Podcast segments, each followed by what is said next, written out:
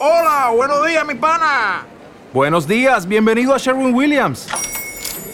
¡Ey! ¿Qué onda, compadre? ¿Qué onda? Ya tengo lista la pintura que ordenaste en el ProPlus app. Con más de 6.000 representantes en nuestras tiendas listos para atenderte en tu idioma y beneficios para contratistas que encontrarás en aliadopro.com. En Sherwin Williams somos el aliado del PRO.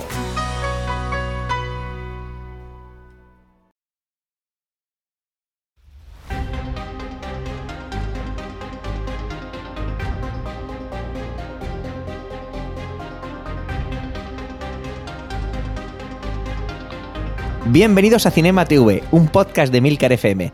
Este es el capítulo 14 y hoy es 23 de febrero de 2018, o fecha estelar menos 273-213.623 según el canon de Star Trek, la serie original.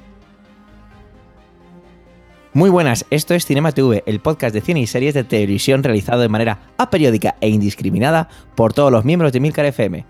En este podcast, uno de los locutores de nuestra red de podcast te va a hablar de una película o serie de televisión que haya visto y que te quiera recomendar para que la veas o para que te evites un sufrimiento innecesario. En esta ocasión somos dos, el gran, inconfundible, incombustible, incomparable podcaster de mirada traviesa, Juan Riker en Star Trek La Nueva Generación, nuestro gran...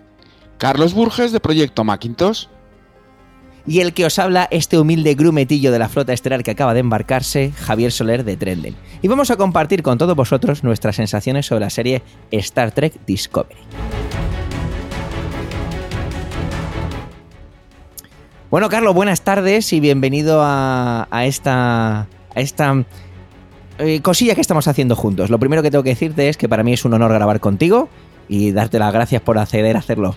Gracias a ti, bueno, gracias por invitarme, gracias Javier y vamos a ponernos en faena porque eh, hoy vamos a hablar de Star Trek y no hay cosa que más le guste a un Trekkie que hablar de Star Trek parafraseando a cierta persona que tú y yo conocemos. Perfecto, pues mira, vamos a ver, vamos a empezar ya si quieres con la parte técnica. Y si tú ves que a mí me falta algo, pues me lo vas complementando porque como ya has anunciado, te, eres un treki de pro. Bueno, de pro, Así de que, pro, bueno, vamos de pro, de pro, pero bueno, soy bastante treki. Fenomenal. Pues bueno, Star Trek Discovery es una serie de ciencia ficción que podemos encontrar en Netflix. Igual aquí ya me tienes que decir algún apunte por decir la, la acepción ciencia ficción. Bueno, podría llamarse ciencia ficción, aunque en esta ocasión podríamos llamarlo Opera Space. Pero bueno, vamos a dejarlo en ciencia ficción de momento. Vale. Cuando estamos grabando esto, tiene una temporada acabada con 15 capítulos y a diferencia de otros productos, esta serie venía con un capítulo nuevo cada lunes. Sus creadores son Brian Fuller, conocido por Héroes, que yo la verdad es que no he visto. ¿Tú, Carlos, lo has visto? La primera temporada, después ya... Eh, eh, las temporadas que hicieron después ya no valían para nada. ok. American Gods. Sí, la he visto también. Que vi, pero que yo no entendí. Yo, yo la vi, yo la vi, me gustó mucho. Me gustó una serie que me gustó. Pues yo no la entendí. Yo es que soy muy limitado y no la entendí. Eh, Hannibal, que tampoco he visto. ¿Tú, has visto no, Tampoco he visto yo. Vale. También intervino en el proceso creativo de Star Trek Voyager, que tampoco he visto, que supongo que tú ¿Y sí. varias veces? Lógicamente. Y el otro creador que tenemos es Alex Kurzman, supongo que se pronuncia así, conocido por la producción de Hawaii 5.0, que creo que eres un gran fan de esta serie. Sí, un momento, dame, eh, pon el pause que voy a ir a vomitar un rato al baño. Una. Luego tenemos también Scorpion, que supongo que también te encantará. Joder, voy a echar hasta la raba, la primera raba que me comí. Pero espera, espera, que esto mejora, sí. que es también intervino la producción de La momia, esta que hizo Tom Cruise, o sea que ya, sí, ya te vamos, morir vamos, de asco. Ya, es tremendo, sí, sí, sí, sí. Star Trek en la oscuridad. Porque es- Bueno, Bueno, esa porque sal- salía. Esa película lo único que se salvaba son las frases de Cumberbatch. Que le hicieron unas Sí, buenas voz, frases de guion, pero por lo demás la película no vale un pimiento. Bueno, todo el universo Kelvin, todo el timeline Kelvin no vale una. eh, ¿Se pueden decir cosas feas? No, que no. Que luego- Eh, sí, bueno, supongo que luego pondrán el explicit, ¿no? Los de nuestros No, amigos no, de no, Apple y poco no, más. no- digamos cosas feas, pero vamos, todo el, el Vale, timeline. Kelvin se lo podrían meter por el gorro, etcétera. Y por último, Tenemos Amazing Spider-Man 2. madre mía, bueno, está claro que esta gente es gente de la televisión, gente con experiencia, que habrá hecho productos que nos gusten más o menos, pero ahí están. Vamos con los actores y aquí vamos a intentar, al- creo que hemos puesto varios en el guion, pero bueno, vamos a ver, darle un poquillo, ¿vale? Eh, aquí vamos a sacar los, digamos, tasers para que seamos duros contra, ellos. Tenemos a. No, Recuerda, no perdón. Phasers. Phasers, perdón. Voy a, mira, me lo voy a contar porque luego lo diré mal otra vez, seguramente. Phasers. Y dice el primer, la primera actriz, que es la protagonista, no sé cómo se pronuncia esto, disculparme, Sonequa Martin Green, como Michael Burnham, la protagonista, por así decirlo, ¿no? Es así la que, ma- la que se lleva todo el hilo conductor, que había trabajado en The Walking Dead, cosa que yo no había visto, en Érase una vez y en The Good Wife. ¿Tú la conocías a esta No. actriz? Directamente no. Yo tampoco. Tenemos a Dow Jones como Saru. Evidentemente no lo vamos a reconocer porque es un personaje alienígena que viene de Hellboy 2, que creo que no lo recuerdo tampoco, del laberinto del fauno. O sea que podemos decir que es amigo de Guillermo del Toro y interviene en esta última que se está haciendo así como muy famosa de La forma del agua. Sí, ¿Lo conocías tú? sí, este en concreto sí, porque Hellboy 2 lo recuerdo hacia ese, el señor hombre pescado. Y al decir el laberinto del fauno, posiblemente sería ese señor que abría las palmas de las manos y tenía los dos ojos en la palma de las manos. Es muy probable que fuera ese actor, en concreto. Es un actor que siempre. Sí, es, es un actor, digamos, como el actor que hace Darth Vader, que luego le cambian la voz, es ese tipo de actores. Lo que pasa es que en esta ocasión le han dado un Mm. papel un poco más curioso y yo creo que en el fondo es capaz un poquito de transmitir algo debajo de tanta capa de maquillaje, porque realmente es un señor muy fino, muy delgado y muy alto. Sí, sí, súper finito el hombre. Cuando ves una foto suya es alucinante su Mm. rostro. Sí, sí. Veo que es como un poco a, a Andy Serkins, ¿no? Este que hace de Gollum, que hizo de King Kong, que ha hecho de, de Snoke en las de Star Sí, Wars. es- Es como esta gente que se especializa en ese tipo de Sí. papeles, ¿verdad? Bueno, pues pasamos a Sazan Latif como Ash Tyler. Eh, si en, su simogra- en su filmografía perdón, no he encontrado nada destacable. No sé si a ti nada, te suena. mm, fuera, fuera bicho. Vale, fenomenal. Sí, y tampoco, tampoco es que me haya encantado, como lo hacía en esta. Tenemos también a Anthony Rapp como Paul Stammers, científico y mago de las esporas en esta Sí. serie. Y bueno, nada destacable. Lo único que sí, como un poquito de dato de prensa amarilla, fue uno de los que denunció a Kevin Spacey en todo esto del abuso de, por parte de este actor cuando iniciaba su carrera. No sé si a ti te sonaba este actor, yo no lo había No, visto. yo no lo había ¿eh? visto. Me suena de haberlo visto así como de rebote en alguna ocasión, pero vamos, no es algo, un actor que recuerdes de, de verlo de continuo. Ya, ya. Y luego pasamos a May Wisman como Silvia Tilly, personaje secundario casi de alivio cómico, podríamos decir, y la verdad tampoco ha visto nada suyo. Tampoco, pero a mí es un personaje que me gustó dentro de la serie, posiblemente el único. Sí, la verdad es que tiene sus Sí. cositas. Luego tenemos a Jason Isaacs como Capitán Gabriel Lorca, también conocido como Lucio Malfoy en la saga Harry Potter, y una de mis películas que, mira, te lo tiro Sí. aquí, que me encantaría traer a Cinema TV, que es Black Hot Down. No sé si le recuerdan Sí, de sí, esa no, película. lo- recuerdo la película. A él no lo recuerdo porque fue una película que vi y en su momento no es que no me gustara, pero es una película con una- es fuerte, es una historia desagradable y yo creo que la vi una vez y dije, para pasar un mal rato prefiero no volver a verla. Y ya vamos a cerrar la parte del elenco de actores, porque si no tardaríamos mucho, con Michelle Joe, que como Filipa Georgiou, o- y otro personaje que ya contaremos más adelante, que nunca olvidaré de Tigre Dragón y El Mañana Nunca Mm. Aunque, bueno, eh, no sé a ti qué te parece esta actriz. Bueno, Sí que es la más reconocible, por así Sí, decirlo, es, un- junto es una con el actriz muy reconocible, es una actriz china, lleva muchísimos años eh, trabajando.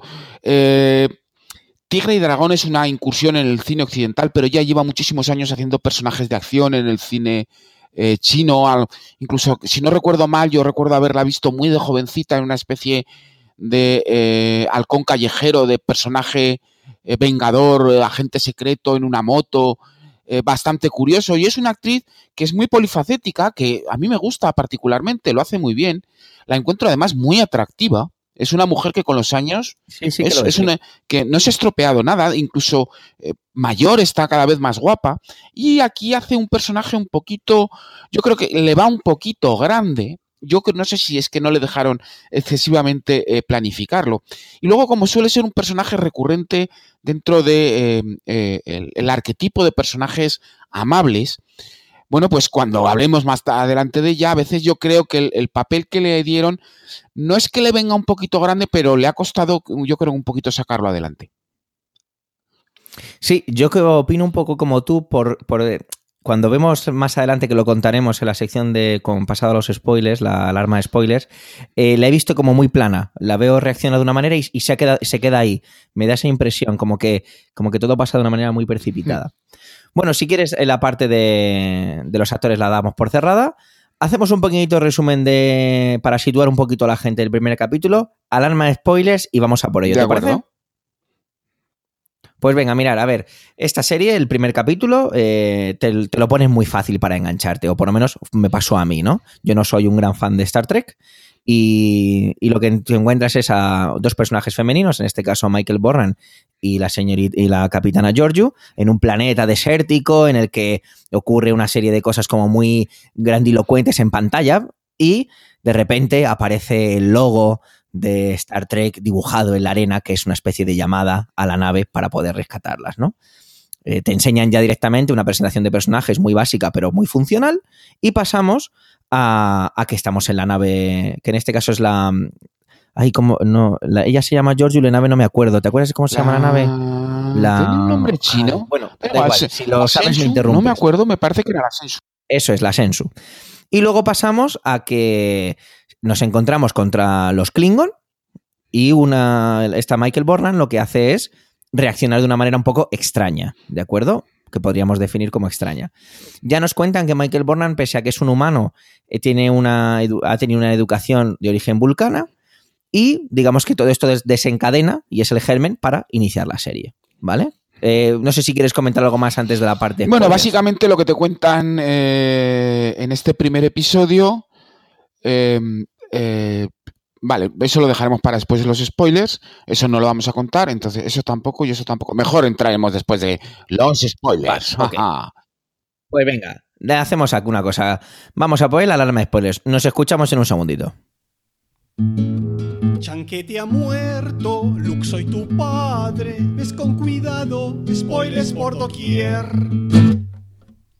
Bueno, pues ya estamos aquí, ya somos libres y vamos a empezar aclarando un par de cosas. Primero, yo, Javier, yo no tengo ni idea, no soy nada trekkie. Recordad del podcast de Star Wars que ese sí que es más mi mundo. Aunque quizá aclaremos que aquí, al compararlo, mm, no tiene mucho sentido. Muchas veces hay mucha gente que eh, yo soy más de Star Wars que de, que de, que de Star Trek o al revés. Pero bueno, yo hasta la fecha lo único que había visto de Star Trek es lo siguiente. Las nuevas de JJ Abrams, que ya sé que ahora Carlos empezará a hablarme de ellas, la de 2009, En la oscuridad y más allá.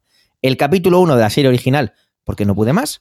Y eh, actualmente, cuando estoy grabando este podcast, llevo como dos temporadas y media de una nueva generación, con el gran Picard. Pe- creo que cuando era pequeño vi la, peli- la película de Nemesis, pero no me acuerdo, y ya está. Ahora bien, Carlos, ¿tú qué has visto de Todo. Star Trek? Vale, más fácil imposible. Así te lo pongo Fenomenal. fácil. Y no solo he visto, eh, digamos que he visto eh, todo el canon oficial, es decir, todo el canon CBS Paramount, sino también he visto, podría decirte, una gran mayoría, una bastante y enorme mayoría de eh, los films de aficionados, porque hay una historia detrás de Star Trek hecha a base de films de aficionados, algunos muy malos, otros medianos, otros buenos, otros muy buenos y otros absolutamente excelentes. O sea, Star Trek no se acaba en lo que dice CBS y la Paramount, la Star Trek se acaba en lo que dicen los fans. Y los fans han hecho grandes y absolutas y enormes películas y series sobre, sobre Star Trek, a pesar de todo el trabajo que ha hecho la CBS y Paramount en fastidiar todo este movimiento en lugar de gestionarlo correctamente, en lugar de tener una maravillosa comunidad que empuje eh, esta franquicia, la empuje hacia adelante y que permita eh, bueno, pues gestionarla de una forma correcta. Eh, CBS Paramount lo único que se ha dedicado es a denunciar y a demandar y a crear un entorno bastante eh, incómodo de trabajo para toda esa gente que se gasta. No estamos hablando de un film de. eh, se han gastado unos aficionadillos 3.000 dólares en hacer una película. Estamos hablando de producciones de varios cientos de miles de dólares, incluso de millones de dólares. Es decir, hay gente que quiere empujar Star Trek, quiere empujarla bien, además, dentro del canon, y luego está CBS Paramount, que no tienen ni idea de lo que se traen entre manos, y así les ha pasado que Star Wars les pasó por encima. Muy bien, un- una manera muy, muy buena de empezar, generando conflicto. Repartiendo, repartiendo, que es lo importante. Bueno, entonces yo eh, lo, que, lo primero que voy a hacer es preguntarte. Eh, y esta pregunta no está en el guion, además lo he hecho a posta, porque quería, no es que quisiera molestarte, sino que creo que la mejor manera era no, no incluirla y es, ¿qué es Star Trek? Star Trek es ciencia ficción. Bajo la premisa de Star Trek, nosotros tenemos, eh, bajo la premisa de la serie original, que es la primera, la clásica, y más allá del histrionismo de los eh, personajes, o de algunos de los personajes, básicamente eh, Star Trek es una historia moral.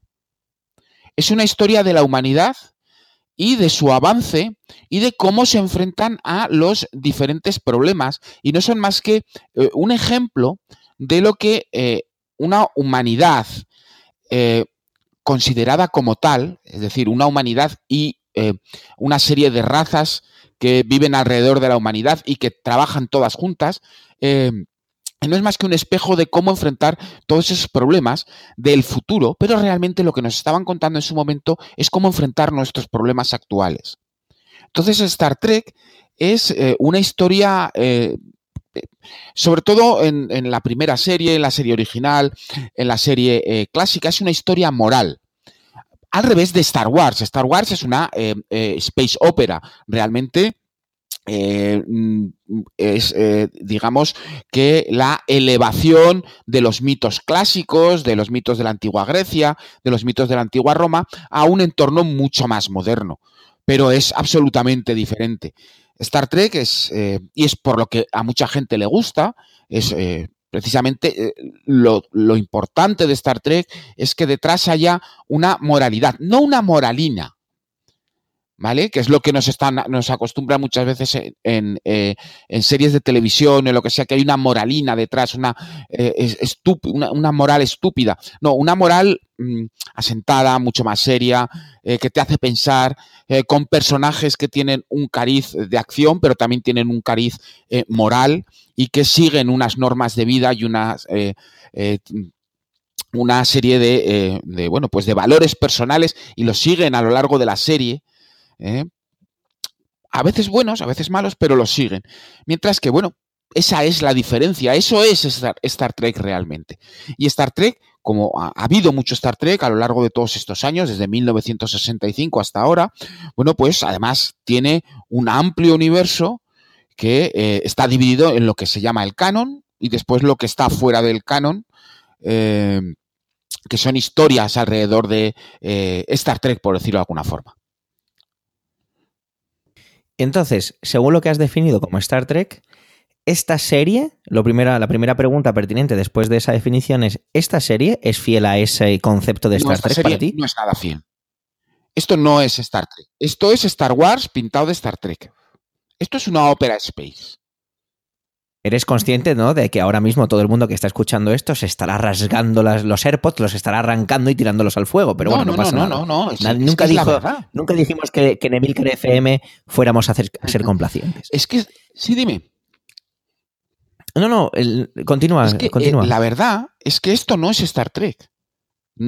Realmente no es Star Trek. Aunque eh, el, lo han intentado convertir en Star Trek, igual que eh, lo que se llama normalmente el, el, Timeline Kelvin, que es el que se ha inventado para las películas, esas tres películas que hay. eh, eso tampoco es Star Trek. Eso es una especie de intentar refundar la saga de una forma bastante estúpida, eh, eh, metiendo muchísimo dinero, con JJ Abrams, que es un director de moda, pero que ha hecho un trabajo horrible con Star Trek, ¿vale? Ha metido muchos guiños a los trek clásicos para que fueran a ver las películas, pero no es Star Trek. No hay una historia moral debajo de las películas, de cada una de las películas. Mm, Entonces, eh, debajo de Discovery tampoco hay una historia moral, de ningún tipo hay una señora que tiene un conflicto, que es la protagonista, es Michael Burman, que ahora que ya estamos dentro de los spoilers, es la hermana, hermanastra de Spock, pero tiene un conflicto moral ella, y un conflicto moral relativamente o bastante estúpido. Y todo, toda la película se desarrolla, eh, o toda la serie se desarrolla desde un principio a través de ese pequeño conflicto o de ese gran conflicto moral que tiene en un principio, que es la que desencadena todo eh, lo que se cuenta a lo largo de la primera temporada, que es la supuesta guerra eh, entre los Klingon y la Federación, que tampoco está dentro del canon, porque luego cuando lleguemos a ese momento y enumeremos las series y hablemos de ellas, bueno, pues esto no estaba técnicamente dentro del canon, o sea, se lo han inventado también. Así que em, yo, la verdad, eh, mm, no acabo de verlo, o sea, esto no es Star Trek. Es entretenido, puede ser, tiene algún giro curioso de guion, pero es que si encima no ponen un giro curioso de guion, apaga y vámonos. Te compro todo esto, te compro y, añado mi pequeñísima aportación y es, yo cuando veo esta serie, ¿no? Eh, primero porque tampoco es que la... Yo, llegué a la serie no tanto porque la viera muy promocionada por ahí, sino simplemente me metí un día en Netflix y vi el logo y vi que era algo nuevo de Star Trek y dije, anda, mira, pues lo voy a ver. Y lo primero que, me encontré al terminar el primer capítulo fue ese conflicto, que ya lo podemos decir, y es que por culpa de, Michael Burnham se desencadena la guerra, o así te lo hacen ver. Em, lo que vi era una factura técnica súper chula. O sea que estamos viendo esa época dorada de las series, ¿no? Y ves que, que esta serie, cada capítulo podría ser como una peli de JJ Abrams a nivel técnico. Eso eh, es, evidentemente indiscutible. Y desde el punto de vista visual, es muy chula la serie, porque lo es. Es muy, muy chula. Hay un par de capítulos en los que he visto un par de cosas un poco que me han llamado un poco más la atención y me han parecido un poco más, como más CGI, menos currado, pero, pero bueno, la verdad es que es muy, muy, muy espectacular al ojo, ¿vale? Sí que es cierto que esa parte moral que comentabas de esa definición de Star Trek es lo que yo estoy viendo al ver Star Trek una nueva generación. Pero la, quizá, y nos, vayamos totalmente, pero bueno, no nos importa porque este podcast es nuestro y hacemos lo que queremos con él, y es que quizás sea porque todos los productos de este tipo o esta índole eh, se transforman porque es lo que se quiere vender ahora. No estoy diciendo que es lo que el consumidor quiera, sino que es lo que nos venden y nos lo comemos porque es lo que nos venden. No sé si estás de acuerdo con esa parte. A ver, te lo comes, por lo menos para poder ponerlo verde con razón. ¿De acuerdo? Eh, que es en mi caso, yo dije, bueno, voy a verla para poder hablar con propiedad de Star Trek Discovery, para que luego no te digan, ojo, si es que no la has visto, o sea, para no hacer el cuñado, en, resumidas cuentas. Pero mm, no tiene nada que ver con el propio espíritu de Star Trek la gente que ha visto Star Trek, em, yo puedo contar una anécdota muy curiosa de al, poco tiempo de venirme a vivir a Austria. Eh, me senté a hablar con una chica austriaca que eh, habla perfectamente español porque había vivido muchos años en España y descubrimos que nos gustaba mucho Star Trek y empezamos a hablar y em, una de las primeras cosas que nos descubrimos el uno al otro de una forma muy curiosa, en una especie de, como de, situación íntima, es que eh, a lo largo de la vida eh, tú te puedes preguntar eh, qué haría yo en este momento, en, en, una situación en la que puede ser un poco complicada en tu vida, sobre todo porque tienes que tomar una decisión moral. Y lo que pasa es que mucha gente que ha visto, por ejemplo, en este caso Next Generation, se pregunta, ¿qué haría Picard? En este momento. Porque es un líder moral. No solo es un líder de acción en un momento determinado, es un señor que a lo largo de siete temporadas te muestra una moral y una moral bastante sólida. A veces para seguir las reglas y a veces para saltárselas porque lo que se estaba haciendo estaba mal. Y aquí no hay ningún tipo de liderazgo moral en esta serie. Entonces, bueno, han hecho un producto, a mí visualmente tampoco es que me emocione eh, especialmente porque eh, cuando tú ves eh, Star Trek, Star Trek es ciencia ficción y eso quiere decir que aunque la tecnología de fantasía que se nos muestra es de fantasía, realmente hay unos ciertos principios físicos y unos ciertos principios em, de ciencia detrás. Y aquí se los han vuelto a saltar a la torera. Aquí hemos vuelto a hacer las cosas como si esto fuera una Opera Space. Y con lo cual, pues, es un producto que lleva la marca Star Trek, pero no, de verdad, no es Star Trek. Esto no es Star Trek. Bueno, vamos a definir un poquito más cómo va la serie, ¿no? Y así vamos metiendo y vamos haciendo un de acuerdo. ¿Te parece? Pues entonces tenemos que se ha desencadenado ese conflicto, que es la guerra que se va, que se va a iniciar contra los Klingon. De hecho, eh, va por culpa de Michael Bornan, llega a morir nuestra amada Philippa Georgiou como capitana del, del Sensu. Entonces nos encontramos, pues que como que de repente ha pasado un tiempo, un tiempo muy pequeño, porque evidentemente Michael Bornan lo que hace es rebelarse contra su capitán y pues es lógicamente condenada. Mientras tanto está sucediendo esa guerra.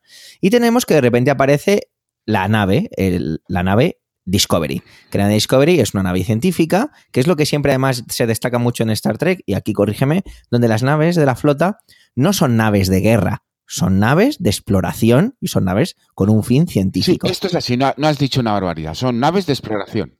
Fenomenal. Y de hecho esta nave tiene un componente increíble, que a mí de verdad me pareció muy bonito.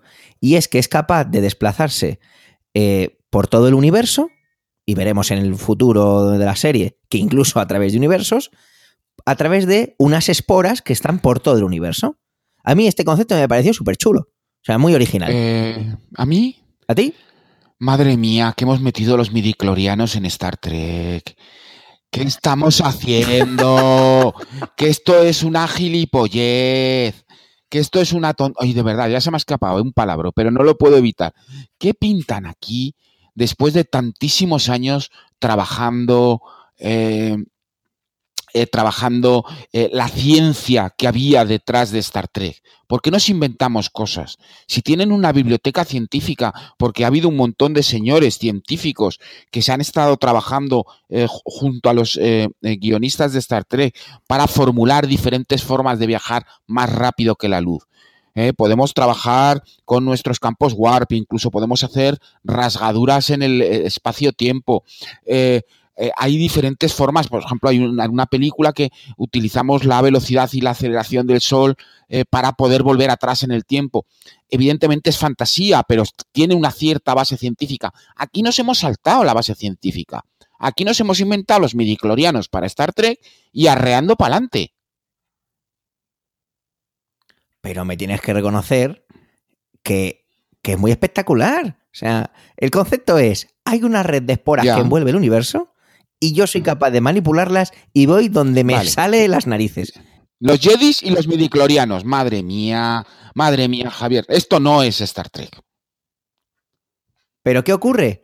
Que volvemos a lo que estábamos diciendo antes, que esto es pura espectacularidad. O sea, puro visual, porque es lo que es. Y entonces es el, el más grande por más grande por más grande, sin justificar lo anterior. Toda esa parte que has dicho tú, que se han pasado y que estaba muy currada y donde hay una base, no importa, porque lo que importa es que sea cuanto más espectacular mejor. Ópera, Space, es lo que... no es ciencia ficción. Claro. Quizás sea lo que hemos heredado de JJ Abrams, pero bueno, eso te lo voy a preguntar más adelante, ¿vale?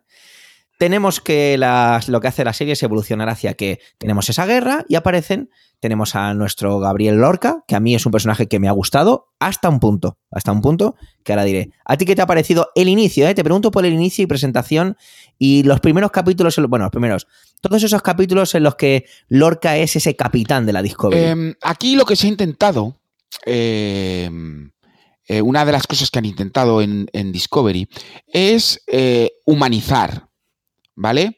Es decir, mm, la federación, Star Trek, mm, está compuesto de personas, al igual que en, el, en eh, la línea de tiempo Kelvin, que es la que corresponde a las películas más modernas, a las tres películas modernas. Decir, bueno, la federación es gente buena, pero también ahí tiene sus cositas. Y entonces lo que han intentado es tratar de humanizar esos personajes, eh, humanizarlos en el mm, vamos a decir, en el mejor o en el peor sentido de la palabra, para generar un conflicto entre personajes, no generar un conflicto en la historia, que es lo que realmente define Star Trek. Es decir, hay personajes buenos, hay personajes malos y hay un conflicto en la historia. Aquí, gran parte de toda la, eh, de toda la eh, eh, trama en la que nos movemos está movida, porque hay muchos mucha parte durante los episodios, a través de los conflictos que tienen los personajes por ser quien son y por ser como son. Y eso mm, está muy en sintonía con la eh, línea, por decir de alguna forma, de las series modernas. Pero difiere mucho de cómo funciona eh, Star Trek, porque sí, dentro de la serie de Star Trek hay conflictos entre personajes, pero normalmente los conflictos están relacionados específicamente em, por culpa de la historia, porque los personajes tienen una serie en general de valores morales. Entonces tú sabes quién es el bueno, quién sabes el malo y te puedes esperar cómo se comporten eh, cada uno de estos personajes.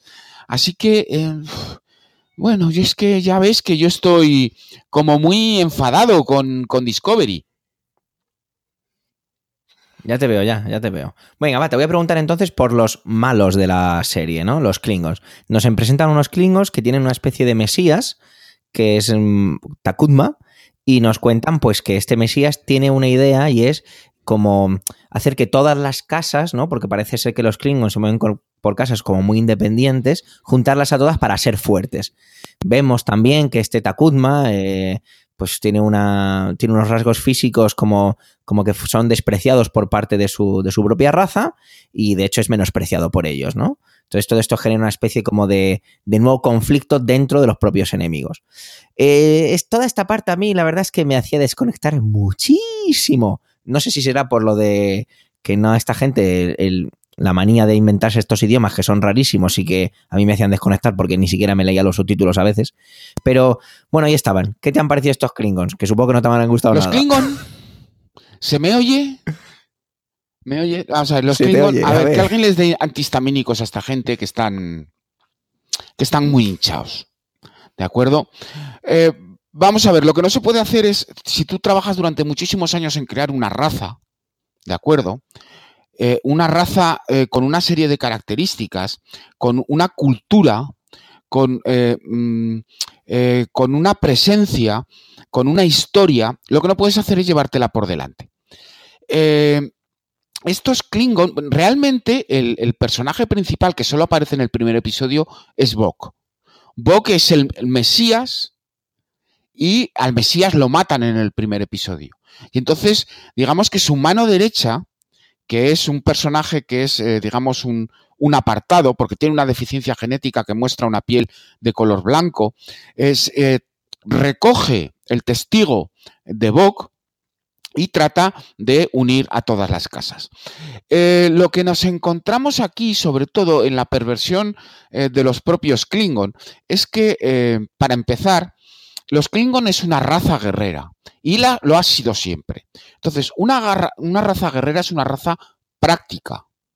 Y eso está muy bien reflejado, por ejemplo, en el diseño de las naves a lo largo de las diferentes eh, películas y de las diferentes series. Y aquí nos encontramos unos Klingon barrocos. Son muy barrocos. Son, eh, eh, han intentado crear un halo alrededor de los Klingons que no corresponde nada con su eh, propia historia, con sus propias características eh, como raza, como personajes, con lo cual, evidentemente, todo queda fuera absolutamente eh, de contexto de lo que has podido ver. Y resulta un tanto estúpido la forma en la que lo han presentado, porque lo han presentado como diferentes casas unidas, cuando esto en el timeline de la historia, si se llegó a producir dentro de... Eh, dentro de la historia Klingon, se produce muchísimo más atrás, cuando hubo un líder que sí que reunificó las casas y que lo nombran con mucha frecuencia a lo largo de las series y de las películas. Ahora no recuerdo exactamente el nombre, pero siempre lo nombran como el que unió al imperio Klingon. Y eso se produjo mil años más atrás, 700, no lo sé, hacía muchísimo tiempo. Así que eh, han tergiversado un poco la historia de los Klingon, los muestran de una forma excesivamente barroca eh, innecesaria. Eh, em, no los muestran como los guerreros eficientes que son, porque son una raza guerrera muy eficiente, son un auténtico rodillo, son un auténtico martillo de guerra. Y aquí los muestran como una serie, ¿cómo lo explicaría yo? Como de, de bandas criminales, poco menos, ¿eh? que se comportan más o menos eh, de forma aleatoria en función de los intereses comerciales que puedan tener. Y aunque sí tienen intereses políticos posiblemente dentro del imperio, no es una raza que se pueda decir comercial, no son los Ferengi, por ejemplo o no, no se comportan igual que otras razas. Ellos son un martillo, son los Klingon. Todos unidos desde siempre, desde hacía mucho más tiempo antes de lo que nos presenta eh, eh, Star Trek Discovery. Entonces, de nuevo, estos Klingon, pues tenían que poner un malo. Y pusieron, de hecho, hasta lo pusieron mal, porque quien tenían que haber puesto en un momento determinado, y si luego analizamos el timeline de, Star Trek, tenía que haber sido a los romulanos. Pero decidieron que tocaban los Klingons porque quizás son más famosos, quizás son eh, más exóticos o cualquiera de las cosas que se les ha ocurrido en este disparate de, eh, de Star Trek Discovery. Bueno, tenemos que la serie evoluciona en el primer tercio, vamos viendo cómo todo esto se va conformando, de manera que eh, la premisa es que la Discovery es muy importante para la Federación porque la guerra sigue avanzando, los Klingons siguen haciendo daño y con este sistema del motor de esporas que es capaz de desplazarse y meterse tras las líneas enemigas o simplemente por la manera en la que tiene de desplazarse, pues sería muy importante que, que, esa tecnología se depurara, que es lo que está haciendo la Discovery. Tenemos que al final del primer tercio nos encontramos con el personaje de que hemos nombrado antes, que no tenía nada, nada importante en su filmografía, que ya ni siquiera me acuerdo del nombre de él. Sí, Ash Tyler, ¿vale? Le tenemos que lo han recuperado del típico capítulo en el que, bueno, vamos a hacer que aparezca este personaje de una manera más o menos original. Y veremos que este personaje luego le pasa una cosa muy rara y es que le han metido dentro eh, como a un Klingon. Esto me lo puedes explicar un poquito bueno, porque pues yo no me como los cómo. Me lo saco de la manga y, y tiro para adelante.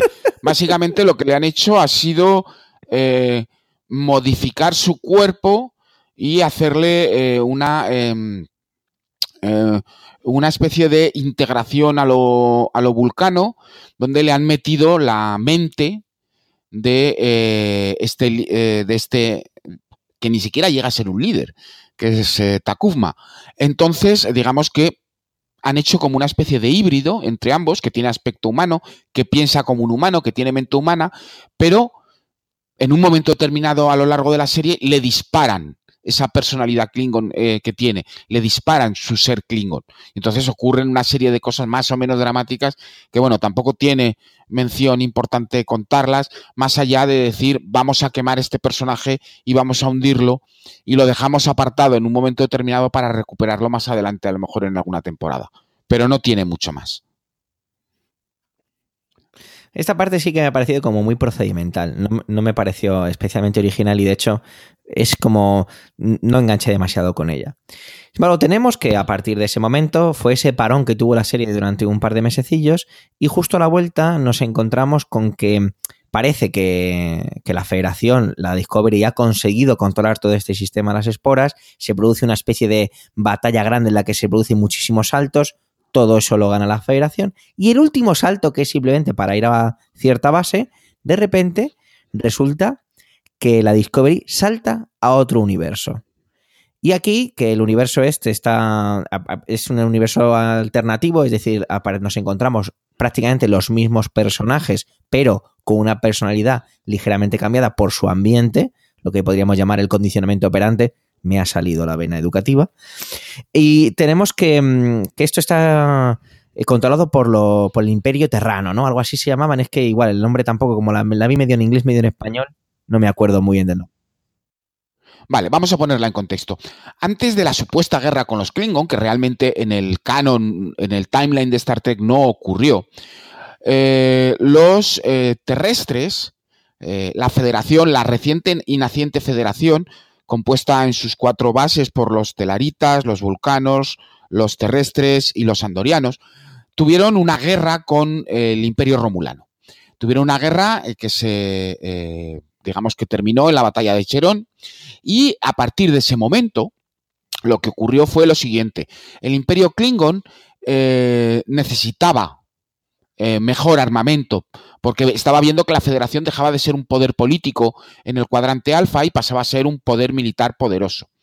Y se acercaron a los romulanos y los romulanos tenían otro problema. Y los romulanos tenían otro problema y es que habían inventado el dispositivo de ocultación, pero no disponían de una tecnología que les ofreciera la suficiente eh, capacidad de energía para poder eh, hacer evolucionar ese dispositivo de eh, ocultación. Así que, en una especie de em, mm, gatos y perros copulando y ese tipo de, de circunstancias, los romulanos pasaron a los Klingon el dispositivo de ocultación y los Klingon le ofrecieron un cierto tipo de nave en concreto, que era la D7, los cruceros Klingon D7, que en, concreto un número 3, porque el número 3 es muy importante dentro de los Klingon.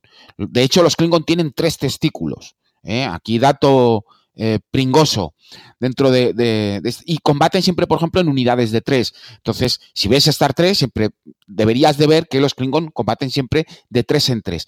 Entonces, eh, les pasaron estas eh, tres cruceros Klingon de 7 porque contaban con una fuente, digamos, con una fuente de energía que era capaz de alimentar ese ese dispositivo de ocultación. Y a partir de allí, las relaciones entre los romulanos y los Klingon, eh, digamos que un poquito se rompieron. Y aquí es donde engancha eh, eh, Discovery después de la guerra y después de esa alianza entre ambos imperios y lo que ocurre, básicamente, en, ese parón del medio de la temporada es que, eh, evidentemente, la federación es incapaz de luchar contra las naves ocultas por ese dispositivo de ocultación. Entonces utilizan el dispositivo de esporas para hacer una serie de saltos y tomar una serie de mediciones. Y lo que hace nuestro queridísimo capitán es, en el último salto, dar un salto hacia el otro universo paralelo. Y aquí retomamos una eh, historia que es clásica dentro de Star Trek, que se llama In a Mirror Darkly en un espejo, pero de forma oscura. Básicamente es lo que has explicado tú, pero todos los personajes con todo su positivo en el universo de Star Trek que conocemos, se convierten en personajes negativos.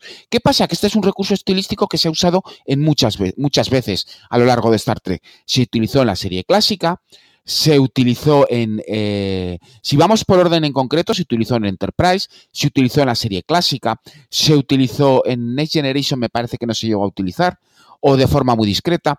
Se utilizó en Voyager, disfrazado de otro eh, tipo de episodio.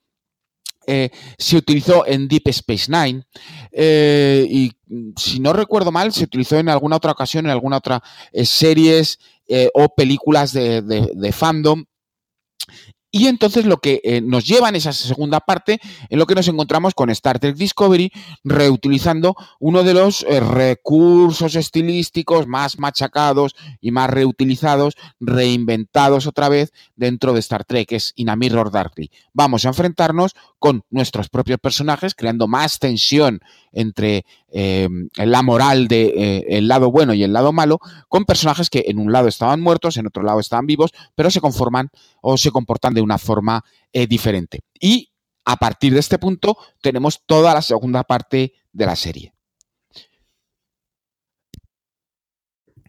Aquí el giro cuando, cuando descubres que el Capitán Lorca realmente siempre ha sido el Capitán Lorca de ese universo eh, malo, por así decirlo, lo que decías tú de A Mirror Darly, eh, a mí esa parte sí me enganchó, me pareció muy, muy...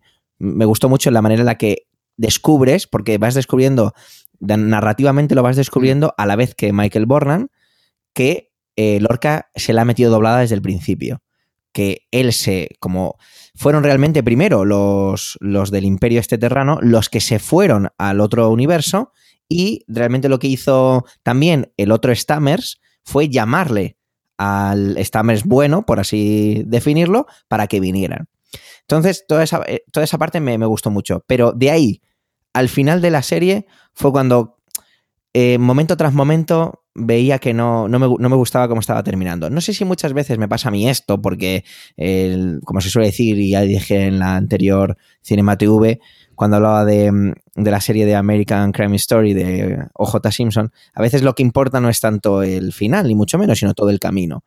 Y había partes de la serie que sí me habían gustado. Pero toda la, la parte en la que se deshacen de Lorca, la manera en la que mm, al final traen a Giorgio al nuevo universo, al universo bueno, por así decirlo, o el universo que, convencional de la serie, eh, cómo, cómo de repente ves que, una, que la federación toma una decisión tan absurda tan absurda y es poner al frente de la única nave que queda en condiciones para hacerle frente a los Klingon a una persona que es directamente de otro universo y le dan el poder absoluto sobre la nave.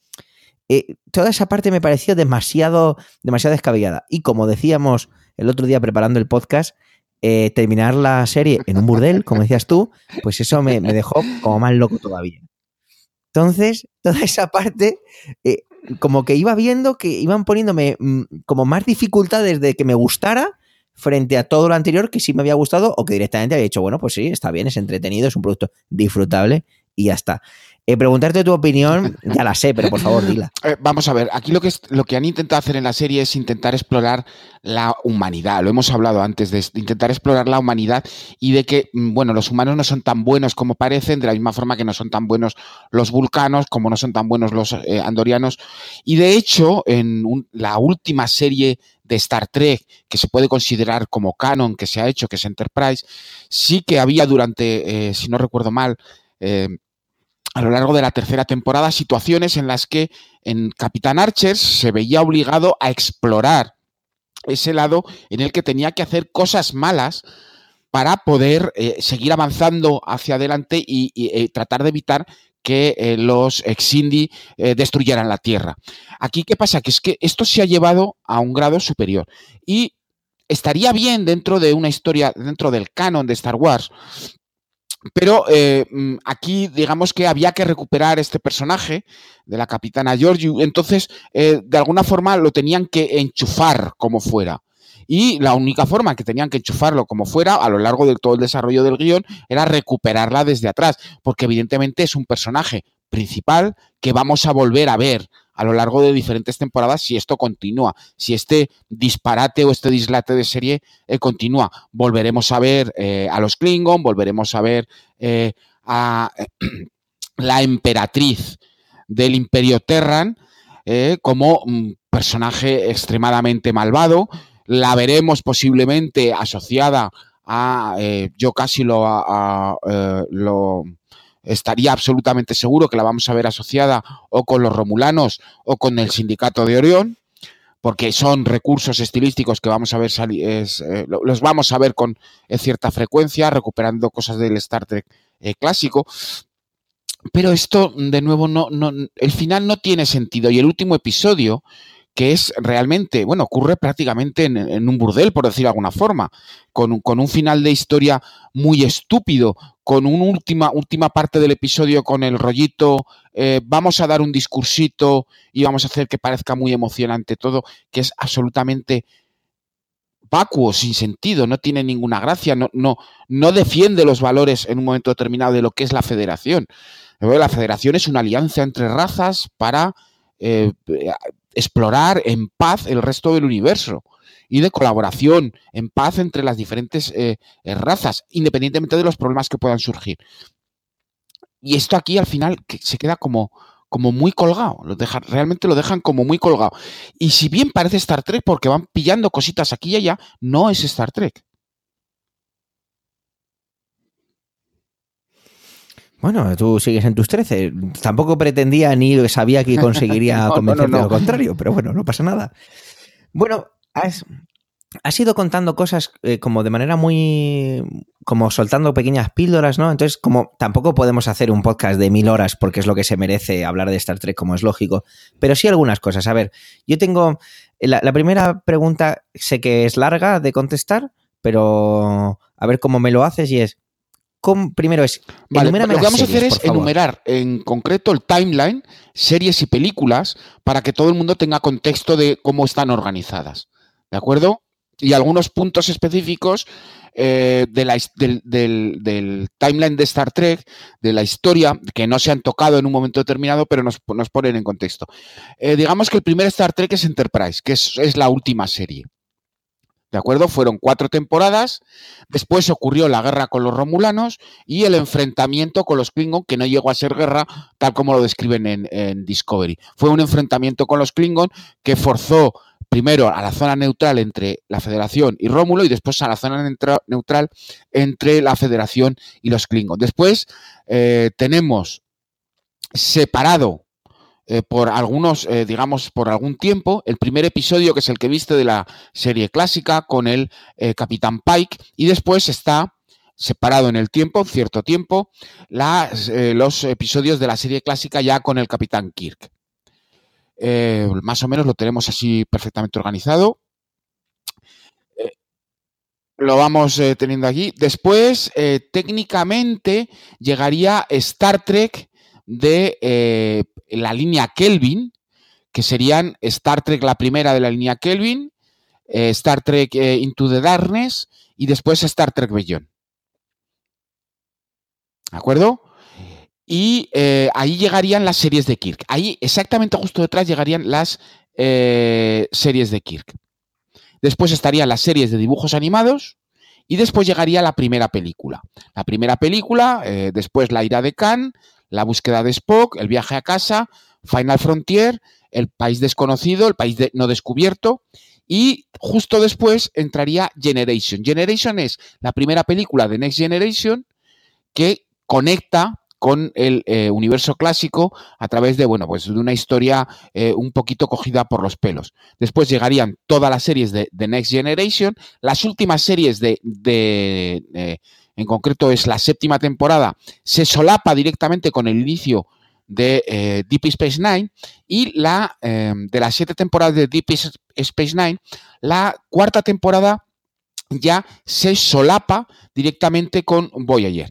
Además, sobre esos solapamientos del final de Next Generation, de Deep Space Nine y de Voyager, se, eh, se enganchan las eh, películas, eh, tres películas que son Generation, First Contact e Insurrection, más, si no recuerdo mal, la primera también, cuatro películas de Star Trek Next Generation, las películas, digamos. Después, a partir de allí, justo después, la última es en Nemesis, es la última película de, digamos, que se ha producido del Star Trek clásico y a partir de ahí se producirían las películas de Kelvin, es decir, es cuando se emitirían al público y em, esto es un poquito cómo está organizado eh, más o menos el universo de Star Trek. Ok. Vamos, que me acabo de dar cuenta, eh, me imaginaba que era un universo grande, que no sé si tendré tiempo de aquí a que me muera a verlo todo, porque ostras, da tiempo, da esto es mucho contenido. De acuerdo, te va a dar tiempo. lo que pasa es que la serie clásica es, dura, es difícil de ver, esto ya lo comentamos y es, difícil de ver.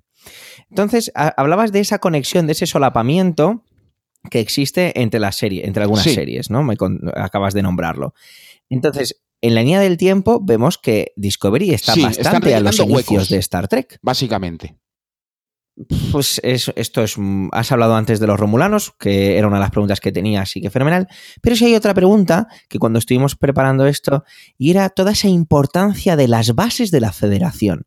Vamos a ver, ¿qué, mito hay rodeado a todo esto? Sé que nos estamos saliendo un poquito de Discovery, porque en Discovery lo, lo nombran como muy por encima, al, cuando hacen ese supuesto salto que deberían hacer a esa base, que nunca lo hacen, porque al final se pasan a otro universo.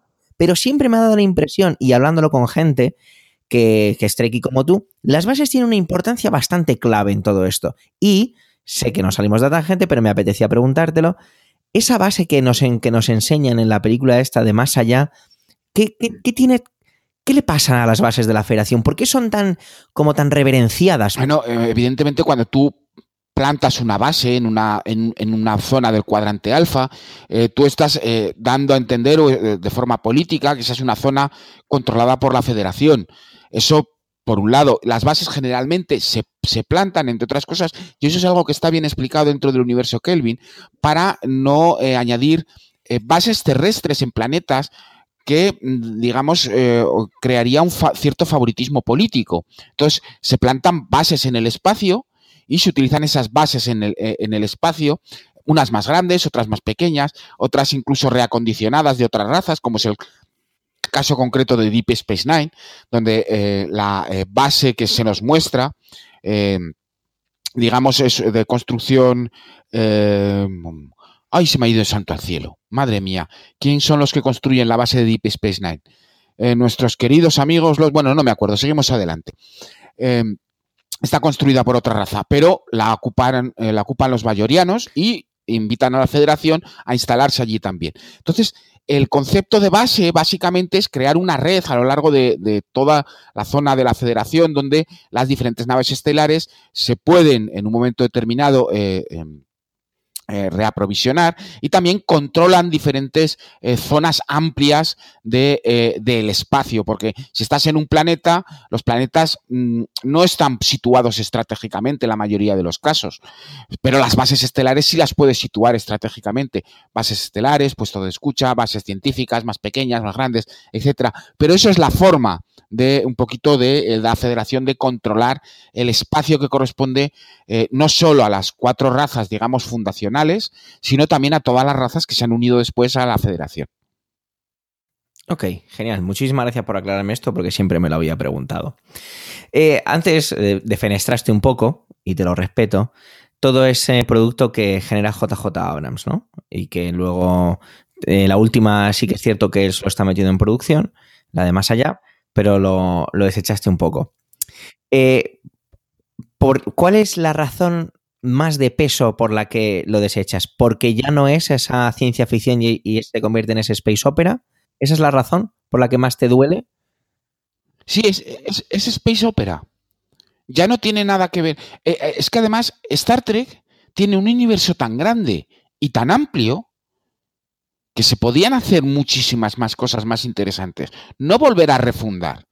Y hay una cosa que es terrible, y es que en la primera película, si hay cuatro razas fundacionales, telaritas, andorianos, terrestres y vulcanos, no puedes destruir una de las razas fundacionales por un recurso estilístico. Si la destruyes, destruyela por algo que tiene un cierto peso, entre comillas, histórico. Hay una razón para ello. ¿Vale? Puede ser una guerra, puede ser los Borg, pueden ser. Eh, eh, puede ser un, eh, un, problema entre los vulcanos y los eh, romulanos, que son parientes lejanos, y volvemos al tema de la reunificación, explorado en, si no recuerdo mal, era en, Next Generation, ya lo verás más adelante, pero porque sí, porque aparece un Romulano mmm, con, la cara, con la cabeza pintada, con unos tatuajes y dice me voy a cargar Vulcano, hacemos desaparecer gran parte de la historia, porque ¿qué son incómodos los vulcanos en el universo Kelvin, en el timeline Kelvin, es un poco estúpido hacer esto, sobre todo cuando hay tanto universo y, y tanta historia dentro, porque puedes empezar a rellenar huecos. Eh, en el caso, por ejemplo, este es un caso extremadamente curioso de Discovery. Eh, eh, Next, la CBS y Paramount lanzaron Discovery, entre otras cosas, porque era un hueco muy interesante que rellenar, pero porque un, un, una gente, unos fans, por decir de alguna forma, que no eran tan fans porque estaban preparando un proyecto multimillonario para rellenar precisamente ese hueco dentro de la historia de Star Trek porque era muy interesante. Y ese eh, proyecto se llama Axanar, eh, hay un vídeo, eh, hay, hay, un canal de YouTube en concreto donde podemos eh, ver una un, un, eh, como una especie de mini documental de unos 21 minutos que se llama Preludio a Axanar, donde se cuentan los, los preámbulos a la guerra con los Klingon, pero se cuenta desde una posición de Star Trek, es decir, desde una posición histórica, bien explicada, bien centrada, con, con, eh, con, referencias bien hechas al entorno de Star Trek, con, a, a, a, la historia, al canon, y es, tú ves esos 20 minutos y dices, Madre mía, qué pedazo de serie se podría hacer aquí. Madre mía, qué pedazo de serie. Y sin embargo, la CBS vio aquello, les entró miedo. Yo creo que les entró miedo porque los demandaron a los de Axanar, les han obligado a reducir su película de una hora y media a una serie de, me parece que son de media hora, a través de un complejo sistema que se han inventado los de la CBS para tratar de parar las películas hechas por, eh, por aficionados y por no tan aficionados. Y tú los comparas, comparas ambos productos, te ves las, la serie de, eh, de, Star Trek Discovery con 15 episodios creo que son, son 15 horas, y luego ves 20 minutos de Preludio a Axanar, y el hype con 20 minutos es 50.000 veces mejor. Es 100.000 veces mejor. Sí, recuerdo que me lo, que me lo pasaste y, y, es muy interesante. De hecho, como bonus, lo vamos a poner en las notas del, del episodio, mm. si te parece. Y te, te, pido que, a lo mejor no lo comentamos aquí, pero que hagas una pequeñita selección de, aquellos, de aquellas creaciones hechas por fans y las incluimos en las notas. Yo te las enviaré, especialmente hay en concreto una que también luchó, tuvo muchos problemas con CBS y Paramount, que eh, eh, la, en la serie clásica se hablan de la, la, misión de cinco años de Kirk y el Enterprise con Spock, etc. Pero no ocurrió. O sea, no hubo mmm, cinco temporadas, hubo menos temporadas. Entonces, un grupo de fans se reunieron y con el, mismo entorno, eh, un poquito el mismo histrionismo, el mismo tipo de historias eh, tan interesantes, eh, incluso grabado en cuatro tercios, grabaron lo que faltaba de esa serie. Y es absolutamente apabullante, o sea, es, absolutamente increíble, es maravillosa esa serie. Y es que los fans entienden mucho mejor lo que es Star Trek que la propia CBS y Paramount. Bueno, ese es el eterno debate, ¿no? De que estas cosas, pues la gente que es que eso que es fan se mete mucho, eh, aprende mucho de la mitología, entonces se empapa de ello y esos directivos que son los que firman los cheques no dejan de ser eso, directivos que firman cheques y que se y que lo que quieren es generar dinero. No les importa tanto a veces eh, de dónde viene o qué es lo que, es, o que, o que se genera con el contenido. Es una cuestión económica, ¿no? Sí, bueno, y que no conocen tampoco el universo, porque si lo conocieran dirían, bueno, vamos a hacer algo que sea atractivo, que enganche a la gente con Star Trek, pero lo vamos a hacer dentro del canon, porque nuestros principales embajadores son los, los Trekkies. Bueno, pero a, la, muestra un botón, como eh, a veces los. El, nicho de, de de fan, bueno, no, no el nicho de fan, sino el nicho al que está dirigido este producto, a veces ni siquiera son los fans.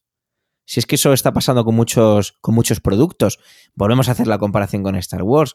Pero es que es, es que es lo que se ve, es lo que, lo que se conoce. No sé si tú, bueno, como estás más metido, eh, ¿se sabe ya si va a haber una segunda temporada de Discovery? No, no, no, no se ha comentado nada, pero vamos, eh, tampoco me emociona, ¿vale? O sea, si la anuncian bien, si no la anuncian, pues eh, la verdad es que no pasa nada.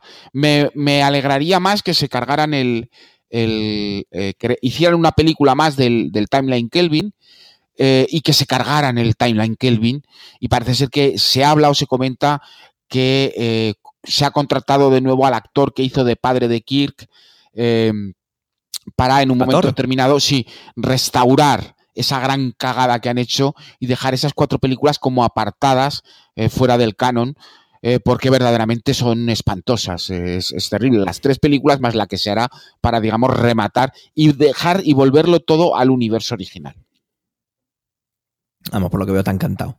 Lo de JJ Abrams te ha dejado marcado para siempre. Pero te voy a pedir un esfuerzo. Y el esfuerzo es que me tienes que decir algo que te haya gustado de Star Trek Discovery. Jo, es que, pero tengo que examinar, ¿vale? Eh, eh, el, mm, quizá no que me gustara, pero por lo menos, mm, por lo menos dije, es un giro. Han hecho un buen giro aquí de guion, un golpe, un buen golpe de timón. Es cuando se descubre que ese capitán no es el capitán de este universo, sino es del, digamos, del otro universo. Que bueno, también tiene muchos puntos por donde hay, hay muchas cosas cogidas con alfileres por ahí, pero por lo menos es un punto, ¿vale? Pero 10 episodios para llegar allí, madre mía, es que es que tiene tela marinera para un giro en el guion y a partir de ese punto en concreto de, de la serie se han dedicado a meter giros de guion a saco porque la cosa se les iba de las manos, porque la gente se aburría y se aburría mucho. ¿Y qué es lo que menos, menos, menos, menos, menos te ha gustado? Y te voy a hacer, te lo voy a acotar a una parte, ¿vale? Desde el punto de vista puramente narrativo de la serie. No me vale que eh, es que esto no es Star Trek, no. De la, de la narrativa de Star Trek Discovery, primera temporada, o en este caso, la única temporada que existe. Por ahora. Desde la forma narrativa, la forma narrativa. Bueno, la, la estética tampoco, tampoco es que me emocione especialmente, pero bueno, sigue el timeline de Kelvin. Eh, evidentemente no ibas a recuperar una estética clásica porque no tenía absolutamente ningún sentido, pero eh, eh, de, forma narrativa es que realmente la, la, historia de amor, por ejemplo, no, no, le acabo de ver un sentido dentro de... Está muy cogida con pinzas. Y en general, toda esa situación de interacción entre los personajes muchas veces está acogida eh, con pinzas en la forma de interactuar entre ellos, eh, de cómo se integraban dentro de la historia. Es que muchas veces eh, yo, yo vengo de un Star Trek donde lo importante es la historia y los personajes se acomodan a ella. Y al acomodarse a ella interactúan. Aquí es interactuamos los personajes y la historia va por otro lado. Vale, ok. Bueno, yo te voy a decir lo que más me ha gustado, ¿vale? Lo que más me ha gustado es una tontería, pero me ha gustado mucho la estética de la federación, ¿vale? Coincido contigo en esa parte que decías de esos Klingon como muy, como muy, ¿cómo decías? ¿Barrocos o...? Sí, sí. Barrocos, barrocos ¿no? por, no llamarlos, que están allí, los antihistamínicos que necesitan, pobrecitos míos, y no pueden ni hablar de lo hinchas. Pero, pero esos uniformes de la federación me han molado un montón, la verdad, me han encantado. O sea, de hecho, estuve mirando a ver cuánto costaba un disfraz de, esos disfraces porque me han parecido muy chulos. Bueno, y lo que menos, lo que menos me ha gustado así eh, fue el último capítulo. O sea, el último capítulo no me parece ni siquiera de esta serie. Fíjate hasta dónde llego. Eh, no, me, no me gustó nada el último capítulo. Y, y, ese último detalle, como muy. como una especie Fíjate que entiendo ahora que esto no es Star Trek, que no tiene nada que ver con el canon, que se, están, que se han cargado todo ese mito, bla, bla, bla, toda esa parte que, entiendo y que entiendo como a un fan como, como tú le desconecte, pero ese último guiño, y lo como estamos en la fase con spoilers, no, lo podemos decir sin problema, que aparece esa nave y dice, hola, que soy Pike, ¿qué tal, cómo estáis? Eh, ¿Para qué? O sea, no sé, me, dejó más frío todavía. Ya, bueno, pero quieren enganchar, quieren enganchar con la época pre-Kirk y Pike fue el capitán antes de Kirk. Eh, entonces quieren, quieren añadir, rellenar un hueco con la segunda temporada, un hueco que falta. Entonces vamos a ver a Discovery trabajando con el Enterprise mano a mano, lo cual resulta eh, como muy curioso, como muy divertido, porque sabes que el, eh, Pike en un momento de la historia desaparece. Como se van a saltar al canon, vamos incluso a obviar cómo muere. Pero ya sabemos que Pike va a morir. Tiene que morir. Y, el Enterprise va a sobrevivir. Da igual la batalla que lo pongan por delante, porque es el Enterprise y tiene una continuidad. Ok. Bueno, pues esa, es un poco mi, parte. Yo creo que a menos que quieras eh, añadir algo más, vamos empezando con la parte de, de, si la recomendamos o no y la despedida, o quieres Mm, desahogarte más. No, no, no. Vamos a ir por la parte de recomendada y ahí ya rematamos de cabeza. Bueno, pues recomendada. Bueno, Carlos, evidentemente te dejo que empieces tú. No. Si te gusta Star Trek, no. Si te gusta una serie de ciencia ficción, vale. No tiene, no tiene nada que ver con Star Trek. Es más, puedes ver esta serie porque está en Netflix en Netflix la publicaron episodio a episodio porque realmente la estaban publicando en la CBS, en el canal en, Estados Unidos y, luego la publicaban aquí en Netflix y no, como no es una producción propia de Netflix en sí, bueno, pues por eso se publica episodio a episodio, pero en Netflix tienes tienes eh, Next Generation, tienes Deep Space Nine, tienes Voyager, está la serie clásica, está Enterprise e incluso está la serie animada. No están las películas y sí creo que están eh, una de las películas, por lo menos que yo recuerde, del universo Kelvin. Y quizás sería interesante, por ejemplo, empezar por eh, Enterprise. Si realmente quieres ver Star Trek, eh, empieza por Enterprise. Es una serie que está muy bien, que te sitúa además en el nacimiento de la Federación, que tiene una serie de historias bastante interesantes y luego incluso poder verlas el resto de la serie de forma cronológica, saltando evidentemente eh, todos los, eh, bueno, pues los cambios que hay entre Enterprise y la serie clásica. Y eh, realmente es entretenida. Star Trek es, es, una serie muy entretenida. Hay episodios mejores, hay episodios peores, hay grandes personajes, hay grandes personajes que evolucionan a lo largo de las temporadas. Y yo, por ejemplo, en Discovery yo no he visto evolucionar a los personajes. No han evolucionado nada. Lo único que han hecho es enfrentarse a las circunstancias como buenamente pueden. La única que ha evolucionado em, eh, a lo largo de, la serie, curiosamente, es el alivio cómico que era la, la alférez Tilly. Es la única que ha evolucionado a lo largo de la serie. Es curioso. El resto no han hecho nada. Han ido dando tumbos conforme la historia iba cambiando. Bueno, pues yo, por hacerte un poco el contrapunto, ni la recomiendo más ni la recomiendo menos. Pero bueno, si te la encuentras y eres una persona que no eres especialmente fan de Star Trek, pues bueno, la vas a ver como esos productos de JJ Abrams de las películas. Entonces, bueno, pues eso porque la factura técnica no está nada mal y entonces pues te vas a encontrar una serie que, que, te, va, que te va a rellenar esa, ese ahora que has dedicado a ponerte delante del televisor. Poco más que eso. Esa es un poco mi conclusión. Y con esto hemos llegado al final del podcast de hoy. Gracias por el tiempo que habéis dedicado a escucharnos. Espero que os haya resultado cuanto menos entretenido. Tenéis toda la información y enlaces de este episodio en emilcar.fm, donde esperamos vuestros comentarios. Un saludo y larga vida y prosperidad.